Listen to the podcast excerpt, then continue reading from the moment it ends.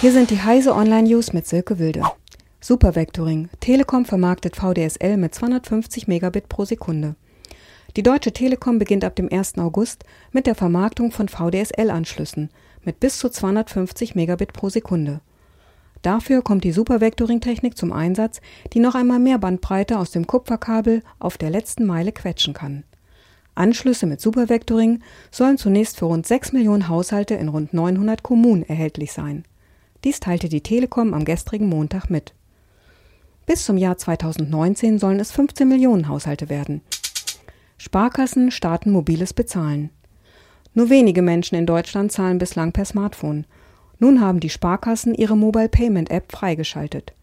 Knapp fünf Wochen nach Google Pay starteten gestern mehr als 300 Sparkassen in Deutschland ihr Smartphone-Bezahlsystem. Sparkassen erweitern so das Angebot an sicheren Bezahlmöglichkeiten, erklärte der Präsident des Deutschen Sparkassen- und Giroverbandes Helmut Schleweis in Berlin. GMX und Web.de Künstliche Intelligenz sortiert E-Mails.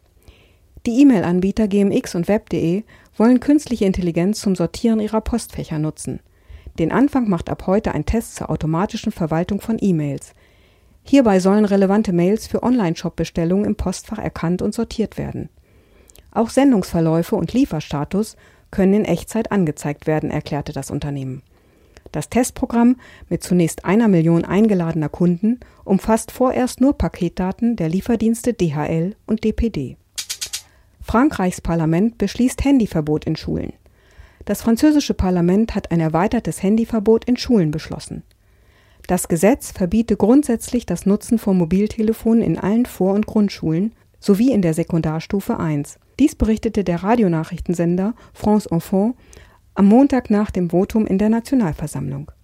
Der Schritt war eine Wahlkampfforderung des sozialliberalen Präsidenten Emmanuel Macron gewesen. Diese und alle weiteren aktuellen Nachrichten finden Sie auf heise.de.